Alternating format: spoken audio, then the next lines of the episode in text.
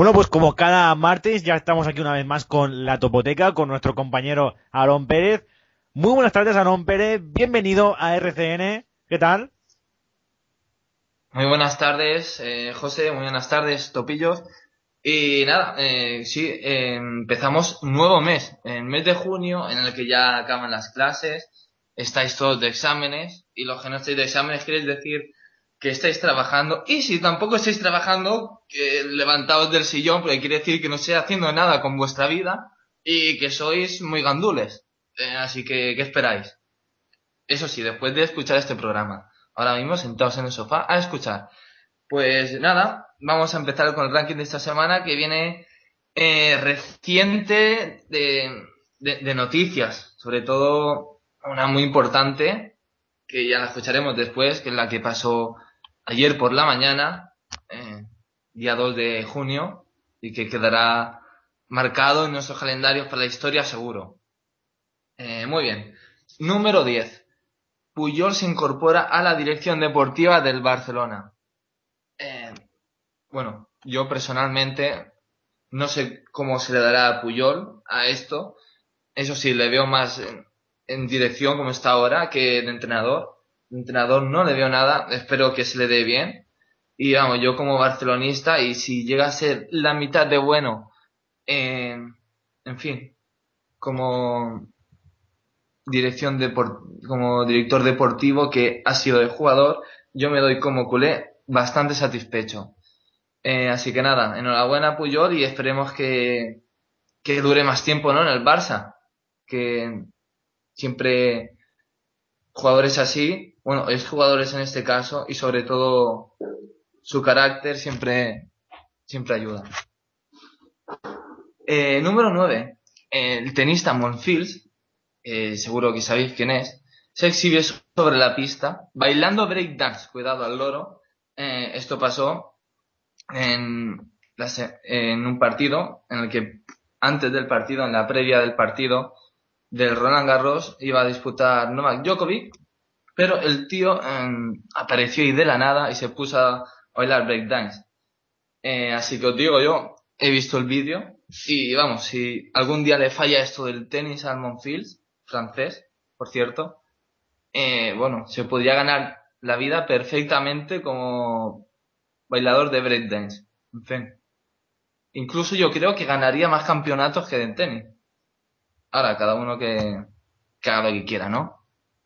Monfil, señores, personajazo del tenis. Eh, bueno, número 8. Los 23 de Del Bosque. Eh, bueno, aquí no, no tengo mucho que decir porque como siempre se suele decir, todos somos seleccionadores, todos llevaríamos a unos, a otros, y bueno, siempre va a haber polémicas. Eh, también vi hashtags por Twitter de que eh, del bosque vete ya, del bosque de dimisión, tal, que seguramente, seguramente, esos mismos que hicieron el hashtag serían los que hace 3, 4 años, cuando España ganaba todo, apoyaban al del bosque, el del mejor, no sé qué, en fin. Mm, es lo que hay. Eh, a destacar que no se lleva a Jesús Navas, porque estaba recientemente con, con problemas de lesión y tal, aunque él en unas declaraciones de ayer dijo que se encontraba perfectamente. Eh, yo sin duda es al que más voy a echar de menos. También eh, tener en cuenta que se llevó a que no se llevó a Carvajal, se llevó a Juanfran y que se llevó a Diego Costa que está así así después de lo que pasó al final de la Champions, está pichi picha. Así que nada. De, más adelante comentaremos esto de, de los 23 elegidos del bosque, porque hay para rato, señores. Eh, número 7. La NASA, sí, sí, sí, recopila millones de fotos personales cada día, según indica The New York Times. Bueno, eh, pues según esta noticia, eh, son para unos sofisticados programas de reconocimiento facial y lo único que tratan es de buscar pistas sobre datos biográficos y biométricos. Mm, no sé, yo me he quedado igual tras leer esto, pero nada, esta noticia simplemente es para, mm, para reflexionar, ¿no? aquí yo también lanzo una pregunta de vosotros. Es decir, mm, ¿creéis que nos están vigilando? Mm, ¿Creéis que, que es verdad esto, que es un mito? No sé. Simplemente a mí no me mola que venga un tío de ahí sin avisarme y que estén haciendo fotos a, a todo el mundo, ¿no? Yo creo que esto es invasión de la intimidad. No sé, de qué, de va aquí la peña, ¿no? Están flipados. Eh, número 6. Y atención porque seguimos con más de lo mismo, ¿no? El secreto, el selecto Club Bilderberg celebra su reunión anual en Copenhague. Eh, bueno, tengo la esperanza de que la mayoría de vosotros sepáis lo que es, es este club, ¿no? Pero para los que no lo sepáis, eh, ya es hora de que lo sepáis, ¿no? Eh, pues nada, son un conjunto de entre 120 y 50 personalidades que se reúnen eh, pues un año en una ciudad importante. Estas personalidades son eh, pues las personas más importantes de todo el mundo y dicen ¿no? que son las que realmente manejan todo el cotarro, todo lo que la economía mundial y todo eso. Hay muchas especulaciones a su alrededor. Eh, nada, este año hay cuatro españoles tan solo en, en la reunión. Eh, la reina Sofía, el ministro de Asuntos Exteriores, el presidente de Prisa, Prisa la que se ha dado a ir a esta reunión, y el director general de la Caixa, que ya me digo yo, ¿qué hace el director general de la Caixa en esta reunión? Con, con todos los que habrán de otros países. Yo, la Caixa, pues tampoco. En fin, que es una reunión anual donde toda la gente que maneja el cotarro se reúne y yo creo que sale muchas cosas, ¿no? De lo que ha pasado en el siguiente año, de lo que ha pasado y de todos los follones. Yo creo que ahí personalmente se, se manejan muchas cosas que nosotros desconocemos, pero que, en fin, que no podemos hacer nada por evitarlo, ¿no? Porque aunque creamos que las cosas pasan porque sí, seguro que hay muchas cosas que se hablan ahí y que después pasan, ¿verdad? Yo creo que mm, muchas cosas no están hechas por casualidad, sino que están hechas eh, a posta, ¿no? En fin. Número 5, y lo he puesto aquí porque no sé si a, a, partir de lo que ha pasado, de lo que pasó ayer, eh, va a ser para mejor o para mal, va a ser igual. Por eso está en neutral. ¿Y qué es? La noticia de la semana, señores. El rey Juan Carlos abdica. Sí, eh, todos nos levantamos impresionados, ¿no? Mm, la mañana del lunes por esta inesperada noticia, aunque ya sabíamos que con el estado que se encontraba el rey, pues Mm, era cuestión de tiempo, ¿no? Pero, bueno, y también digo yo, primero de nada, el rey tonto no es, ¿no? Puesto a abdicar, el tío ha dicho, ¿qué coño? Abdico un lunes y así un lunes trabajar, no sé qué, ya me lo quito del medio y fuera. Claro, abdicar un jueves, un viernes al punto del fin de semana, ahí pues no tiene mucha lógica, ¿no? Dice, vale, el lunes tengo que trabajar. No, no, no, no. Yo abdico y ya estoy libre. Seguro que ahora tendrá más tiempo para darle de comer a, a los elefantes, a safari, de irte caza. Esas cosillas normales que hacen los, los jubilados, ¿no? Que se han ganado el suelo, el sueldo. Así que nada, la, bueno, la gran pregunta, ahora fuera cachondeos, es claro, ¿qué pasa ahora? Mm, va, va a estar el príncipe Felipe, eh, ¿qué pasa? Yo he visto muchos movimientos sobre eh, la, Tercera República, hay mucha gente que la quiere instalar, eh, después está el mal momento que pasa la democracia, ¿no? La constitución de nuestro país, el PP, el PSOE, y el agrandamiento, eh, bueno, por así decirlo, no tanto, de Podemos, eh, tras estas últimas elecciones, y, el miedo que creo que yo ha provocado, sobre todo en el PP y en el PSOE, de que pueda ir para más y que puedan peligrarse su, su monopolio, ¿no? Sobre la política. En fin. Eh, tampoco voy a entrar mucho más en política porque no tiene sentido y porque estaríamos todo el día hablando de, de esto. Eh, nada. Supongo que la, ante tan importante noticia, la semana que viene seguiremos analizando y discutiendo todo lo que vaya pasando a nuestro alrededor porque, eh, como he dicho antes, eh, va a marcar un antes y un después. Vamos a tener este día señalado en el calendario como el, día no sabemos qué, ¿no? Nunca se sabe. Ya que mmm, abdicó el rey como resultado de eso, hubo un cambio social o empezó el reinado de Felipe tal, o, en fin, ya iremos viendo. Número 4. Eh, noticia perteneciente a nuestra provincia y más concretamente a la capital. ¿Por qué? Porque el Hércules Club de Fútbol Paz eh, baja a segunda división. Sí, señores. Eh, bueno, todos sabíamos que el Hércules, después de subir a primera y su consecutiva bajada a segunda, ese mismo año también, eh, cada vez ha ido peor la situación del, del club. La inversión en primera fue grandísima. Tuvieron muy buenos jugadores. No hubo suerte de permanecer en primera. Eh, más deudas, más deudas. Es el año pasado pichi pichá y este pues apenas ha estado ahí entre el descenso que salía, qué tal y nada. bajas a segunda vez. En fin. Mm, ¿Qué vamos a hacer? Esperemos verle muy pronto de vuelta por, por segunda división, ¿no? Y peleando como siempre eh, por el ascenso, sí señor. Número 3. También va con el deporte, pero noticia mala. Bueno, no mala, sino que no me gusta escucharla. ¿Por qué? Declaraciones del Pele. Pelé. Eh, si jugara hoy, seguiría siendo el mejor. Bueno, eh, no viene de hoy. Eh, siempre que le escucho hablar, en fin, dice muchas declaraciones que no me gustan nada, no me gustan un pelo, porque siempre se pone a él con lo mejor, ¿no? Eh, yo creo que esto es, pasarse. En fin, este tío no, mm, un mínimo de respeto por los demás jugadores, ¿no? Eh, claro, yo lo que creo, sinceramente, no es que fuera malo, ni mucho menos, porque fue el jugador que más goles ha marcado en la historia del fútbol, pero claro, ¿vosotros pensáis que si jugara hoy en día sería mejor, el mejor del mundo?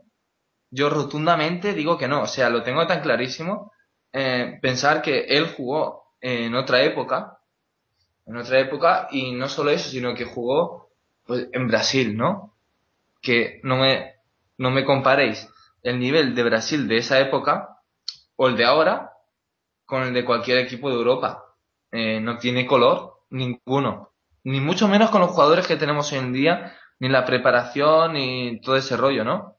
Eh, más, allá, más, allá, de eso, yo creo que si jugara en Europa hoy en día, mmm, sería muy bueno, pero ya está. O sea, no sería ni la mitad de lo que fue. Así que deja de ser tan egoísta y tan egocéntrico y no te lo creas tanto porque marcaste muchos goles que, que no serías tan bueno en estos tiempos, ¿eh, campeón? Así que baja los humitos. Eh, número dos. Sí, señor. Eh, se gana la vida y bien ganada dejándose pegar puñetazos en el estómago. Eh, esa es una noticia triste porque para que veáis a lo que tiene que llegar una persona ya para ganarse la vida, ¿no? En esta ausencia de trabajo. Pues bueno, esta persona, este chico, que se llama eh, concretamente Chie Shuiping, al loro con el nombre, eh, pues trabaja, su función es ser como un saco de boxeo, ¿no? Eh, la gente le paga y le puede pegar en el estómago todo lo que quiera, como un método para descargar la ira. Y atención, porque se embolsa nada más y nada menos que unos 2.500 pavos al mes. Eh, al oro, ¿eh? Porque mm, es dinerito, ¿eh? Claro, pero también el esfuerzo físico que tiene, la fuerza, sobre todo mental, ¿no? Que tiene que soportar el tío este, pues debe ser eh, bastante para que todos los días veas gente y seguro que irá gente muy fuerte, ¿no? Que te estén pegando en el estómago por dinero, eh, no tiene que ser fácil. Pero vamos, eh, nada, simplemente una noticia para la reflexión, para que veáis cómo están las cosas por el mundo y cómo, qué tiene que soportar una persona, ¿no? Para sacar adelante a su familia, y pagar y todas esas cosas, ¿no? Lo dejo ahí como punto de inflexión. Número uno, y no le voy a llamar tonto ni tontaco, sino lo siguiente. Porque, atención a la noticia, ¿eh? Juega a aguantar la respiración al pasar un túnel, se desmaya y choca con tres vehículos. Mm, vamos a ver. Señor que jugó a aguantar la respiración. ¿Qué pasa con tu vida? O sea, mm, no hay lógica alguna para lo que ha hecho. E, este accidente tuvo lugar al noreste de Portland y cuatro personas resultaron con lesiones, eh, bueno, pues graves, ¿no? Después de este incidente. Un policía, eh, un oficial de la Policía Estatal de Oregón dijo que algunas personas aguantan la respiración en los túneles como parte de un juego o superstición. Eh, bueno, este hombre, por llamarlo de alguna forma, persona, cosa, tenía 19 años y, bueno, más allá de la edad que no es justificable, mm, no puedes jugar, eh, estás jugando con tu vida y estás jugando con la vida de los demás. No puedes hacer eso por Dios. O sea, ¿en qué estás pensando? Eh, fijar tú la tontería, porque es una tontería. En plan, estoy pasando por un túnel, aguanto la respiración tal, por la, con la tontería, eh, la que lío fue parda, porque imagínate un túnel, el accidente podía haber sido mayor, hubiera sido asfixia, eh, y yo no lo quiera que se hubiera caído el túnel, había sido una desgracia increíble, pero aún así, el tío casi se muere eh, y casi mata a tres tíos más. Eh, me parece muy grave esto. Mm, en fin, eh, hay gente que está muy loca, muy, muy loca. y nada, esto ha sido mi aportación de esta semana. como siempre hay muchas cosas del deporte. No he encontrado así ningún estudio interesante para ponerlo aquí, pero sí que he encontrado cosas interesantes como habéis visto de, del club Heidelberg, como la reciente noticia del rey Juan Carlos y cosas de este tipo, ¿no? Que también hacen, nos hacen pensar, ¿no? Sobre lo que está pasando a nuestro alrededor y sobre la situación, como esa última noticia, la de el chico que se deja pegar puñetazos en el estómago, de lo que está pasando hoy en día y la situación que estamos viviendo algunos eh, a su alrededor, ¿no? En fin, también es para reflexionar estas noticias, que siempre viene bien. Eso es, yo de lo que has, de lo que has contado me quedaría especialmente eh, con dos noticias, ¿no? En primer lugar me quedaría con la del chino que se deja pegar puñetazos en el estómago para ganar dinero. Tiene un estómago a prueba de bombas, y nunca mejor dicho. Y, nunca mejor dicho. Eso es. Y a prueba de golpes. Y también me quedo con la noticia de Carles Puyol de que a partir de ahora va, a formar parte de, la junta directiva, ¿no? Pues esto digamos que se está convirtiendo en costumbre, ¿no?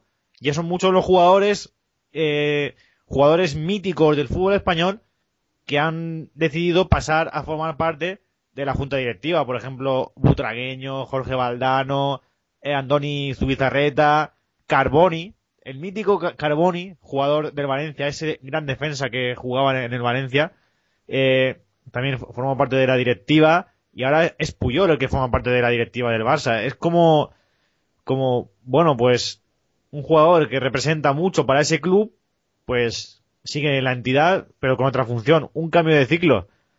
Porque al fin y al cabo en la vida todo es como un ciclo, ¿no? Como que se lo digan, que se lo digan al rey, ¿no? Que ya, ya se, ya se acaba un ciclo, también lo has comentado aquí en el ranking. Yo sabía que lo pondría, sabía que lo pondrías, porque conociéndote, lo sabía.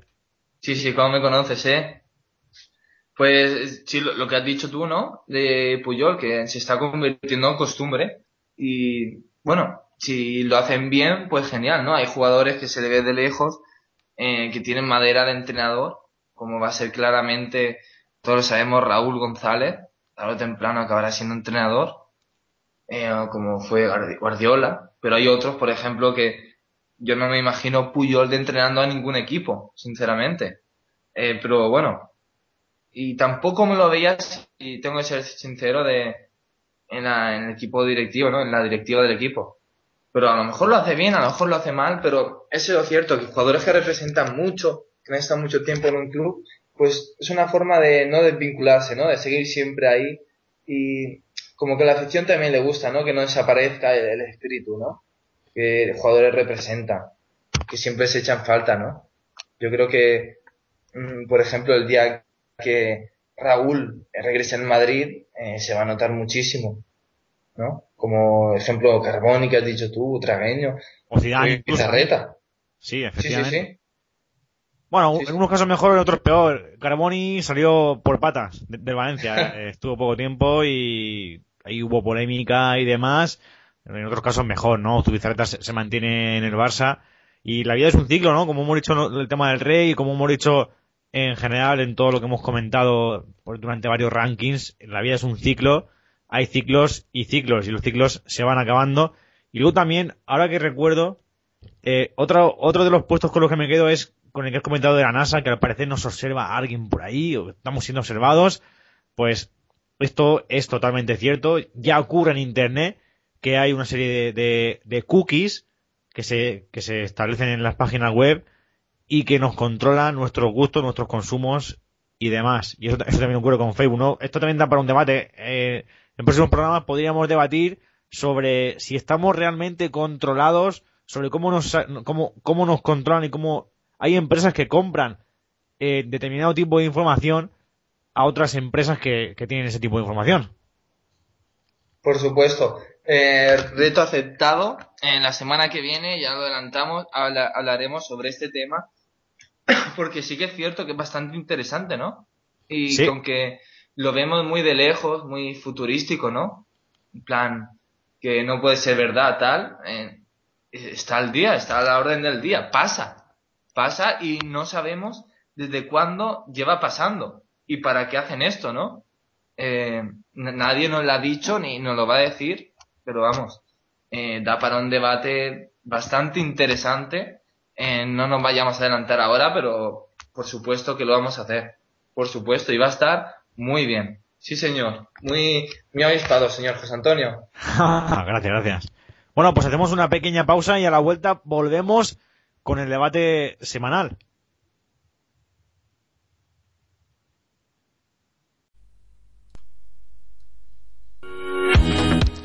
Estás escuchando Radio La Cruz Novelda. Humor, música, actualidad deportiva, noticias y mucho más aquí en Radio La Cruz Novelda.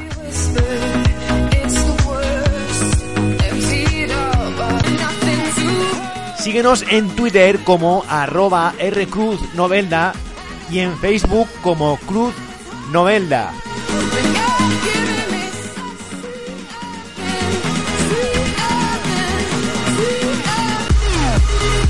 Te esperamos.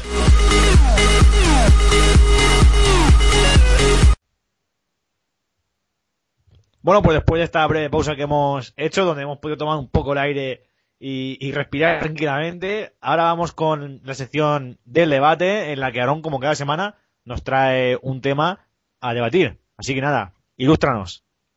Eh, pues sí, mira, como esta semana hemos conocido los 23 seleccionados por fin, se ha destapado el misterio de Del Bosque, eh, ha habido muchas novedades, bueno, tampoco muchas, eh, lo que sí ha habido debate y discusión, ¿no?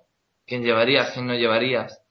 Y puesto que, en fin, eh, la, la, cosa es, ¿se termina con este mundial un ciclo de España o todavía va a perdurar, ¿no? Eh, antes de nada, a mí me gustaría empezar con, con los 23 seleccionados, ¿no? Eh, ha habido mucha polémica, pero Del Bosque eh, dijo- hizo unas declaraciones en las que dijo que prefería un, un vestuario limpio, ¿no? Por así decirlo, con buen rollo, que 100 horas de táctica. Eh, claro, yo creo que esas declaraciones seguro que iban por gente que a lo mejor no llevaría, como por ejemplo puede ser el caso de, de Reina o de Villa, entre otros, ¿no? O si me apuras, si me apuras, Cazorla. Yo, por ejemplo, eh, a, Villa y a, y Reina no me lo hubiera llevado, hubiera llevado en su lugar a Diego López, que ha hecho un temporadón, y en el lugar de Villa, sin duda, me hubiera llevado a Negredo o a Llorente. Llorente, para tener, tú sacas un partido en el minuto 70, mm, que vaya el partido pichi pichar, te pones a dar centros y alguna te hace siempre, ¿no? Pero bueno, mm, claro, siempre hay debate, siempre a unos llevarían a uno, a otros, y como se dice, aquí entrenadores somos todos. Todos nos llevaríamos a un equipo, cada uno haríamos tácticas diferentes y tal. Eh, más cosas. Decir que, eh, bueno, para mí, quizás la ausencia más destacable, aparte de, por supuesto, las obvias, ¿no? La de Puyol, que no se vio, y la de Valdés, que estaba lesionado. Eh, a mí lo que él quería echar más de menos en esta lista, y con diferencia, va a ser Jesús Navas. Eh, sí. Dijo que en unas declaraciones de ayer que ya estaba preparado para jugar un partido. Eh, del Bosque no quiso, no quiso mm, adelantarse, ¿no? Porque puede ser que hubiera recaído o algo. No sabía muy bien el estado físico en el que estaba. Pero yo lo voy a echar muchísimo de menos. Eh, repito, no es el mejor ni de lejos de la selección. Pero en un partido tú le sacas eh, que esté atascado al minuto 60 y yo creo que es de las pocas personas que te lo revolucionan y te lo cambian eh, la dinámica y todo del juego. Mm, para mí el que me había echar de menos, sin duda alguna. Eh, ausencias, la de Tiago Alcántara, que también estaba así en una mala época con, con su equipo, ¿no? Lesiones y tal, en fin.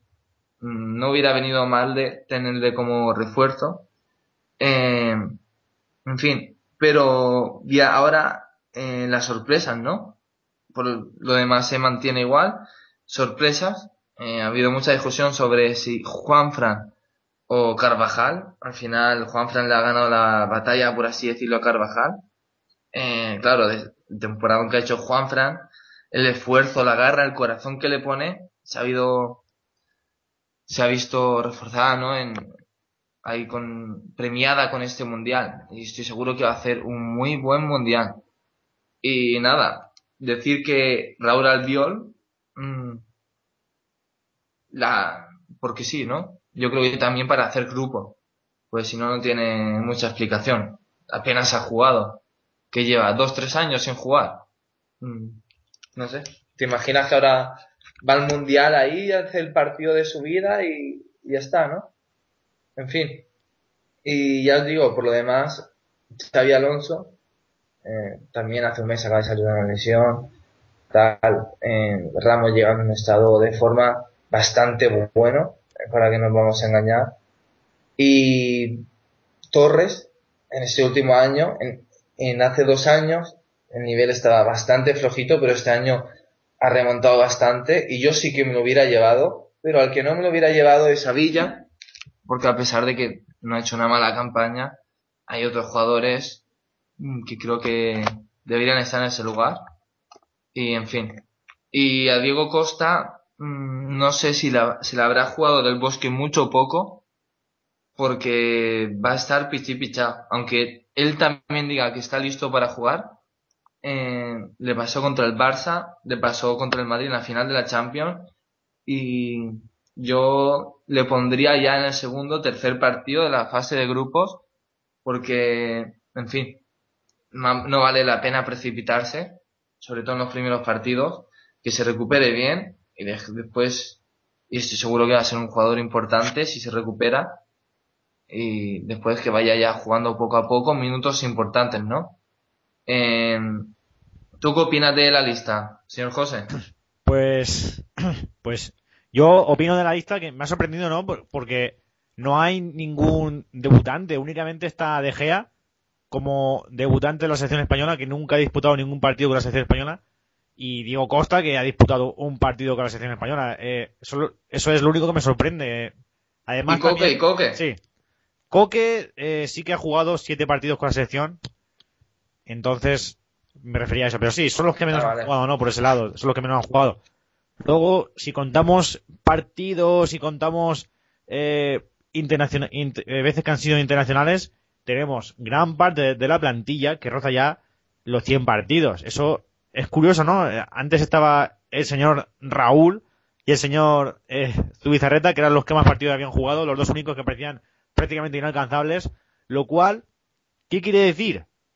Pues para mí quiere decir que se ha hecho grupo, que se ha hecho piña durante estos años ¿no? Y, que han habido siempre prácticamente los mismos jugadores jugando en esta selección, que han sido alrededor de 11 jugadores, los fijos, los que han disputado Eurocopa del 2008, Mundial 2010, Eurocopa 2012, entre ellos Casillas, Villa, Torres, son jugadores que han, han dado esas tres copas a España, también han jugado dos confederaciones, ¿no? La última del año pasado que no pudieron vencerle a Brasil. Y esto a mí me, me da esperanzas y, me hace que pensar que este equipo no acaba el ciclo aquí. Eh, es decir, puede que fracase el mundial, pero aunque fracase el mundial, yo pienso que el ciclo no va a acabar. Es decir, van a seguir eh, la próxima Eurocopa dentro de dos años. Muchos de estos jugadores van a seguir porque hemos tenido suerte de que es una selección joven. La mayoría de ellos, pues, no pasa de los 33 años. Eh, están entre los, los 25 y 32 años. Y luego, pues, vienen jugadores nuevos por, por, o sea, vienen jugadores nuevos como Carvajal, Isco y Yaramendi, que vienen pisando fuerte. Y bueno, aparte también el tema de las ausencias, pues me ha llamado mucho la atención que no vaya Jesús Navas, porque es un jugador que te puede cambiar un partido, es un buen revulsivo para la segunda parte, porque por su banda derecha hace, hace, hace maravillas y de que juega en Manchester City, pues hemos podido ver una buena versión de, Navas a pesar de las lesiones, ¿no? Eh, imagínate si no se hubiese lesionado Jesús Navas, probablemente hubiese ido Jesús Navas eh, y hubiese estado ahí jugando con la selección este, este mundial. Luego, tema Diego Costa. Yo lo veo muy precipitado llevar a Diego Costa al mundial. No está en condiciones de jugar. Y hay otros jugadores que sí que podrían haber jugado, como es el caso de Soldado o el caso de Negredo. Un jugador que ambos jugadores se han estrenado este año en la Premier League y han estado, han, cumplido, es decir, son jugadores potentes, con velocidad. Eh, lo que pasa es que en el caso de Negredo ha tenido un pequeño bajón de rendimiento esta temporada en el Manchester City y eso pues le ha podido ha podido inclinar la balanza a favor de Diego Costa. También decir, decir, cómo no, pues que es una pena no poder ver la conexión David Silva Álvaro Negredo, dos jugadores que juegan junto con Jesús Navas en el Manchester City. Eh, eso, ese, tridente de Silva por la izquierda, Jesús Navas por la derecha y, Negredo arriba, pues eso hubiese sido orgásmico, por así decirlo, porque eh, hubiesen fluido los balones, hubiesen hubiese sido algo increíble. Ya son dos juegos que se conocen y que pueden conectar bien, ¿no? Eh, no están ellos. Y, o sea, perdón, no están ellos, no. No está, de los tres que he dicho, no, no están dos. No está ni Jesús Nava ni, ni Álvaro Negredo. Pues Silva intentará conectar con Villa, que también se conocen. Y bueno, por referente a, a Villa, pues es el último, el último mundial de David Villa. Como todos sabréis, David Villa dice adiós a la élite, la Villa se va a un club que acaban de fundar en Estados Unidos, que resulta que dicen que es el filial del Manchester City, o eso dicen, y vamos, este va a ser su último mundial. Esperemos que lo, esperemos verlo en su máximo eh, apogeo. No olvidemos que es el máximo goleador de la selección española y que, pues, por otro lado, qué mejor forma que despedirse de la selección que ganando otro mundial y, a ser posible, aunque no va a ser nada fácil, conseguir eh, la bota de oro eh, en este mundial, conseguir ser el máximo goleador. Algo que le va a ser complicado porque hay rivales en, los equipos contrarios que, no se van a poner nada, no se van a poner nada fácil. Por supuesto. Eh, con todo lo que has dicho de Villa, ¿no? Aparte de la discusión que hay con que nos llevaría, que yo no lo llevaría, pero no lo llevaría porque considero que ahora mismo el estado de forma eh, hay otros mejores, ¿no? Pero tanto como criticarle, hay gente que le está criticando. Y lo que tú has dicho, ¿no? Eh, recordemos que Villa ha dado mucho a España y es el máximo goleador de su historia. Eh, eso se lo ha ganado él. no estamos hablando un cualquiera, ¿eh? Y a pesar de, de esto, está por ver lo que haga en el Mundial, ¿eh? Que puede ser que haga un muy, muy buen Mundial. Y hablando de lo que tú has dicho, ¿no? De las conexiones entre jugadores y tal, el mismo equipo. Eh, a mí me gustaría ya, por curiosidad, que me, dijeras cuál crees que va a ser eh, el once de gala, ¿no? El once que en los partidos importantes, eh, el titular, ¿no? De España, ¿no? ¿Tú qué piensas de esto? Por supuesto, yo tengo en mente, tengo en mente un once de, un once de gala para la selección española. que sería obviamente el siguiente. En portería, perdón, en portería Casilla, por la derecha Azpilicueta, ya que no está Arbeloa, pues por la derecha Azpilicueta, con Ramos y Pique en defensa, por la izquierda Jordi Alba, ese extremo que es bestial, vamos, que sube arriba, centra, luego en el centro del campo probablemente estará Busquets junto con Alonso, arriba a la derecha estará Silva, a la izquierda estará Mata o Pedro, o incluso, ¿por qué no?, Cazorla, y por el centro, acompañando al delantero, estaría o Iniesta o Xavi, y arriba, me voy a mojar, me la voy a jugar, Del Bosque va a poner a Sesc como falso 9. Seguro, porque no lo veo yo muy confiado en David Villa, ni en Torres, ni en Ego Costa. Eh, puede que en alguna ocasión ponga como pareja arriba eh, Diego Costa con Villa o Villa con Sesc por, por detrás. Eh, yo, para mí, ese, ese, va a ser el 11. Delantero fijo arriba, para mí va a ser Sesc. Sesc como delantero y luego, segunda parte, pues sacas a Diego Costa o sacas a Torres. Ese, esa es mi opinión. David Villa creo que va a pasar a un segundo plano en este mundial. Eh, yo creo que también va a pasar a un segundo plano y creo que la cosa, eh, bueno, en la defensa creo que está bastante claro, ¿no? Un poco más de lo que has dicho. Clarísimo. No, es una pena que Juan Fran no juegue, pero es que Juan Fran lo tiene muy complicado eh, porque en, su, en la banda en la que él juega, juega eh, un tremendo aspilicueta, ¿no? Que viene pisando fuerte con esa juventud que tiene, tan solo 24 años, y que está jugando en el Chelsea y está cumpliendo, ¿eh? Aparte, sí, que cabría la posibilidad de que, de que si Jordi Alba no juega, Aspilicueta se pase a la izquierda y Juan Fran en la derecha, ¿no? Pero sí, podría jugar Fran, eh, podría jugar Juan Fran, que por cierto es un extremo reconvertido, es decir, él antes jugaba como extremo derecho. Entonces eso te puede venir muy bien porque es un tío con fondo que puede subir arriba y puede sumarse al ataque. Que no olvidemos que es un ataque en el que tenemos carencias. No hay jugadores que estén al 100% arriba. Sí, sí.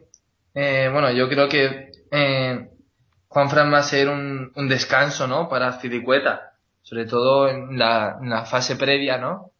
A lo mejor si vamos, a ver, iba a decir sobrados, pero no sobrados en plan de decir la palabra, ¿no? En plan de que si ya tenemos todos los puntos, a lo mejor un tercer partido, un segundo partido, eh, vemos que estamos clasificados, eh, juega Juan, Fran, como seguramente jugará De Gea en un, en un, partido, si va bien la cosa, o jugará Reina, es lo más seguro, para descansar de más jugadores. En la clave, creo yo a partir del medio del campo eh para arriba, eh, va a estar en lo que tú has dicho, el falso 9.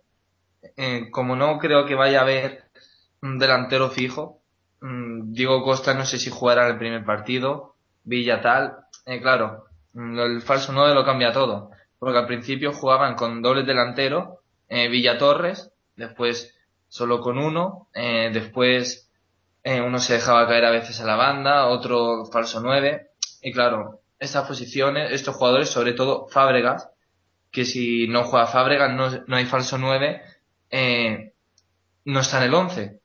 Y claro, es un jugador menos. Por lo tanto, eh, si pones a Fábregas, eh, quitas a un delantero, un mediocampista más, en fin.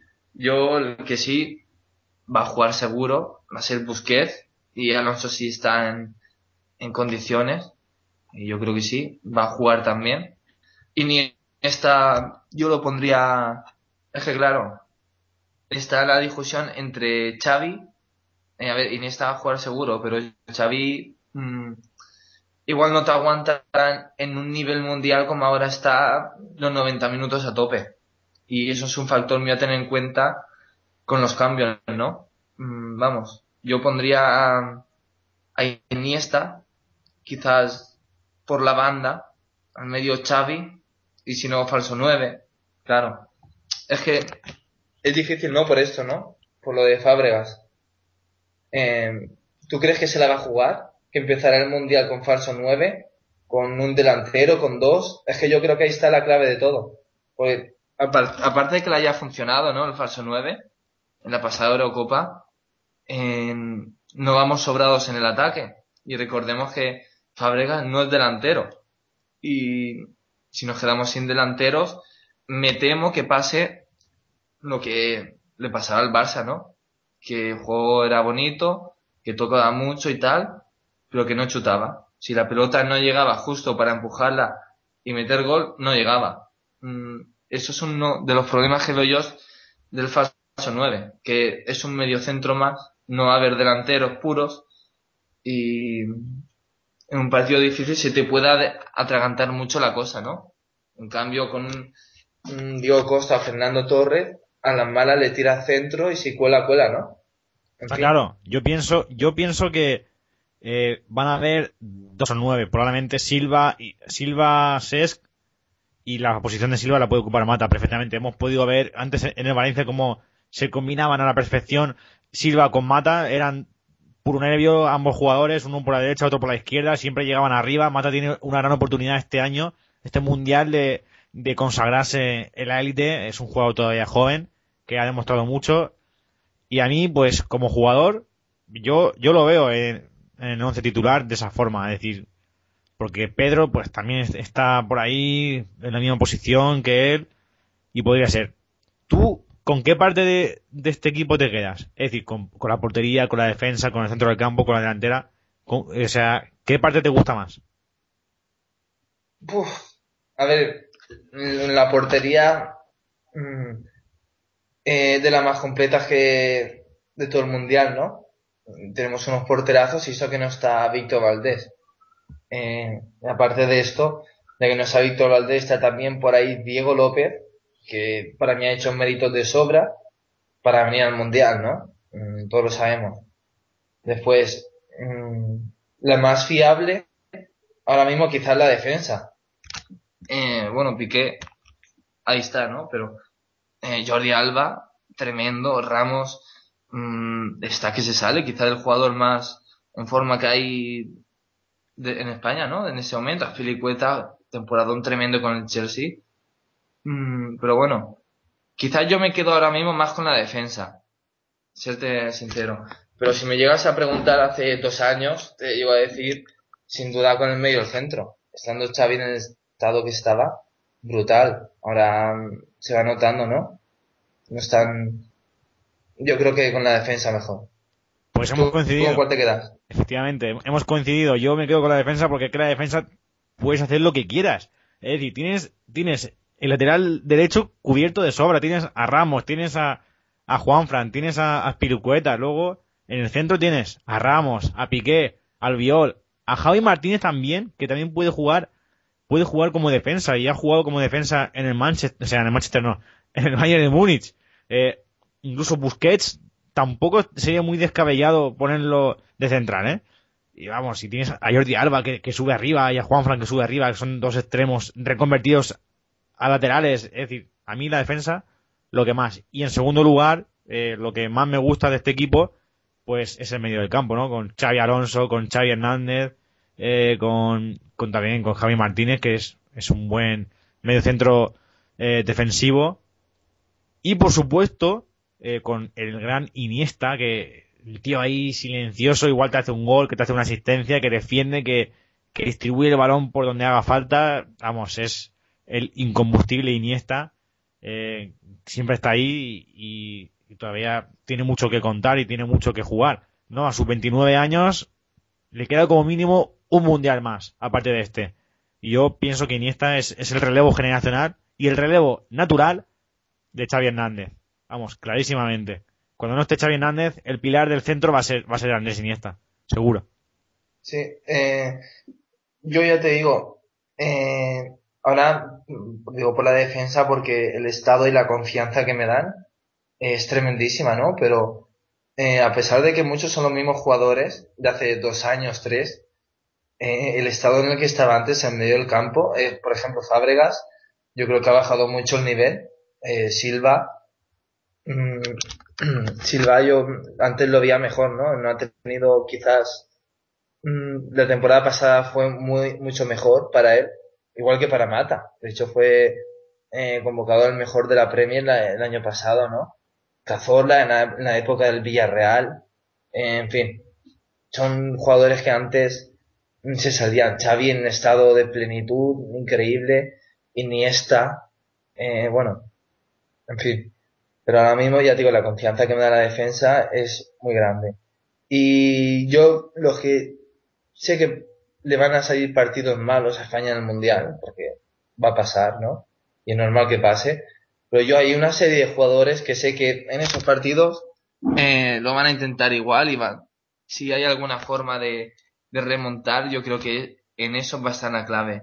Y estoy hablando, como tú has dicho, de Iniesta, que ya lo hemos visto en el Barça, ¿no? En los días que nadie ha hecho nada, él era el único que intentaba hacer algo nuevo, ¿no? Chutar de lejos, eh, desbordar, tal, lo otro. Eh, siempre ha sido ahí. Eh, la labor de Sergio Busquets, en su defecto Jaime Martínez, que no va a tener ni la mitad, por supuesto, el minuto. Sergio Busquets es un pilar increíble y aunque no veamos la faena que hace, su trabajo, siempre está ahí y siempre va a estar. Yo creo que va a ser un pilar clave. de la defensa Sergio Ramos, por supuesto. Y bueno, Casillas no lo voy a decir porque Casillas siempre está ahí. Pero ya te digo, eh, Ramos, Busquets y Iniesta va, va a estar ahí el pilar de la selección seguro. Efectivamente, totalmente cierto, totalmente de acuerdo. Eh, y además, por si no nos hemos dado cuenta, es increíble como si analizamos la lista, hasta nueve jugadores proceden de equipos extranjeros y son y prácticamente menos eh, De Gea y Pepe Reina, el resto son jugadores eh, pilares básicos de la selección, como por ejemplo Cazorla, Mata, Silva. Son jugadores que, están jugando fuera de España. Eh. ¿Qué está pasando con el fútbol español? Se nos están yendo... Esto también da para otro debate, ¿no? Para, otro día, ¿no? O jugadores como por ejemplo Koke, que, que la próxima temporada pudieran acabar perfectamente en la Bundesliga o la Premier League. O jugadores como... Eh, pues eso, ¿no? Habíamos dicho, eh, Coque puede acabar fuera, de la Liga Española. También puede acabar fuera perfectamente eh, Juan Fran Torres. Puede irse fuera de España, a pesar de su edad, ¿no? De, tener 29 años, puede irse fuera de España perfectamente. O sea, ¿qué está pasando? está pasando algo. Eh, aquí en España no encuentran oportunidad y tienen que hacer la maleta e irse fuera. Esto da para otro debate, ¿eh? O sea que. Por supuesto. Eh, bueno, ya lo que has dicho de Coque, no he hablado mucho de él, pero eh, va a ser el futuro de la selección española, segurísimo, aunque no va a jugar apenas este mundial.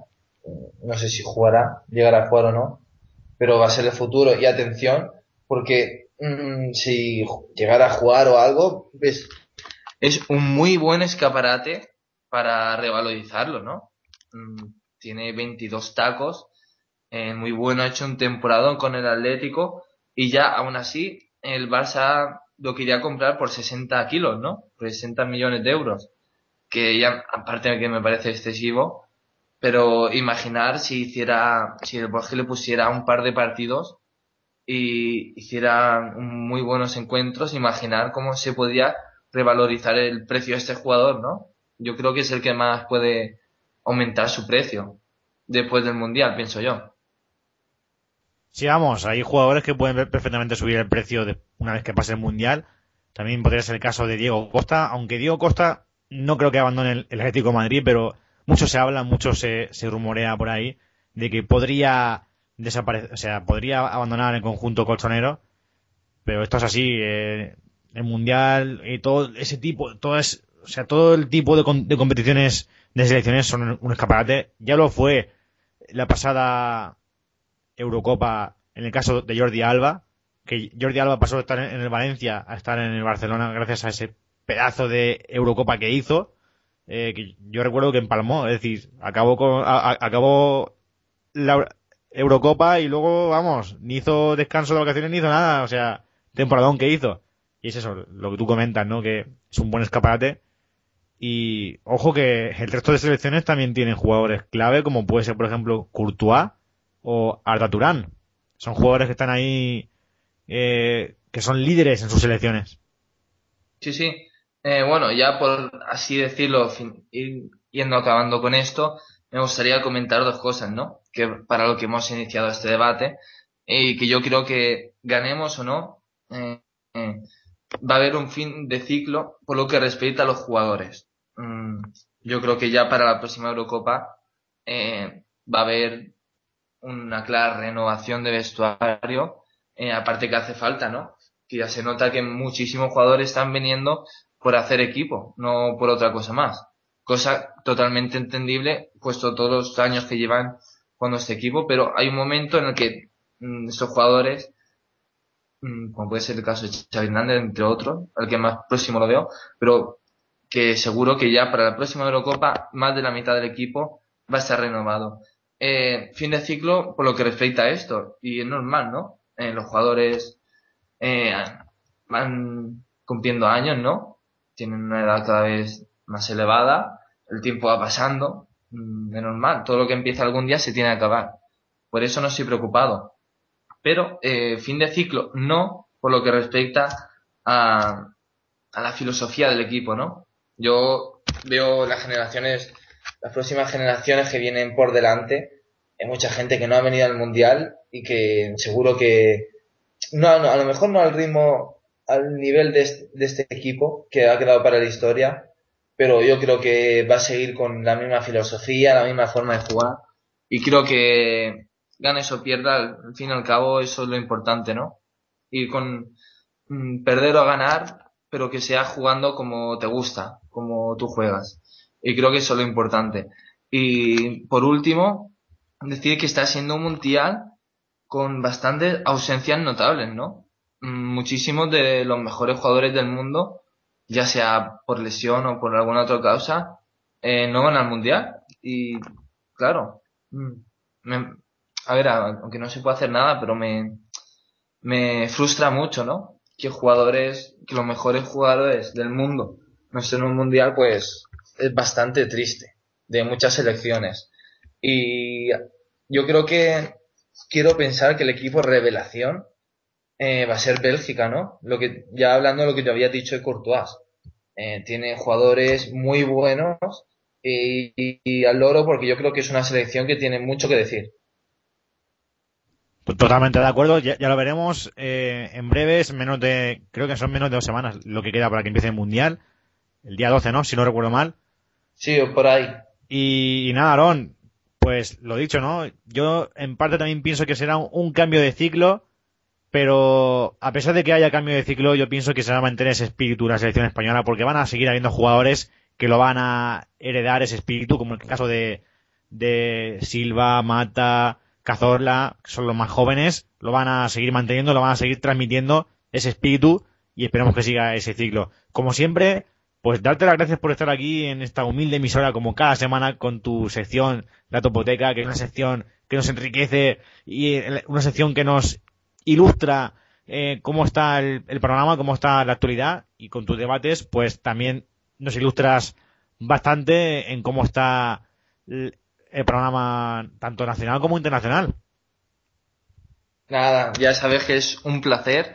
Y sí, bueno, el fin de esto es llevar a la actualidad desde un punto de vista humor, ¿no? Siempre estar al día, considero que es importante saber lo que pasa a nuestro alrededor. Y nada, el placer es mío. Topo. Topillo, como siempre mandamos un saludo a la gente que nos escucha. Yo mando, yo esta semana quiero eh, eh, aprovechar para mandar un saludo a Sergio Ramón, por ejemplo, y también, cómo no, le mandamos un saludo al Rey también, que a lo mejor no está escuchando, ¿no? ¿Quién sabe? ¿Quién sabe? ¿Quién sabe? Y también Yo- creo a, que- a los topos, ¿no? Sí, sí, eso siempre. A Para todos. Nuestros psicotopos de psicología. Entre ellos Kino, Pedro, eh, etcétera. Sí, Y sí. nada, eh, como siempre, un placer tenerte aquí, Aarón. Nos escuchamos la semana que viene. Un abrazo. Un abrazo.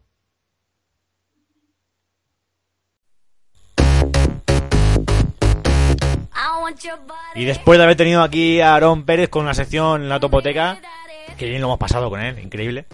Pues ahora ya va siendo hora de despedirnos, ¿no? Como cada martes es un placer estar con vosotros, ¿no?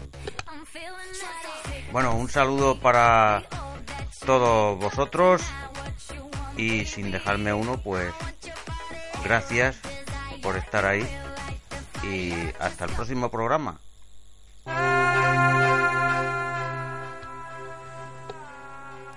Sí, bueno, por mi parte lo mismo, ¿no? Eh, os recordamos que el próximo el próximo martes día 10 de junio estaremos aquí con más noticias, con más actualidad, con más el Máquina del Tiempo, ¿no? Con la topoteca, con la sección de Juanje, con, con los estrenos en el cine y, y todo. Mandamos un saludo especial a toda la gente que nos escucha. También un saludo a la gente que está preparando selectividad, a mis compañeros de carrera de universidad que están estudiando con sus exámenes. Os deseamos mucha suerte y mucho ánimo. Y nada, amigos. Eh, os dejamos con un tema de Accent junto con Ira, Lovers Cry. Eh, nos vemos, nos escuchamos la semana que viene. Saludos de José Cruz, que ya ha hablado, y saludos de José Antonio Marco. Sed buenos.